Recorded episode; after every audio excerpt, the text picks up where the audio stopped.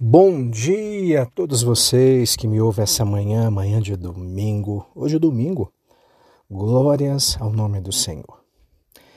A Bíblia diz que Deus ele é fiel àquilo que ele tem prometido. Aleluia.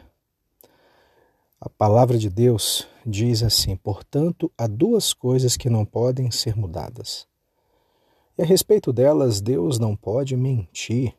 E assim, nós que encontramos segurança nele, nos sentimos muito encorajados a nos mantermos firmes na esperança que nos foi dada. Meu querido, esse texto faz uma declaração extraordinária a respeito de Deus, acerca de quem é Deus. Eu quero lhe dizer nesse domingo que Deus é totalmente, absolutamente verdadeiro. Deus ele é fiel àquilo que tem prometido. Nós vivemos numa época, num tempo de infidelidade.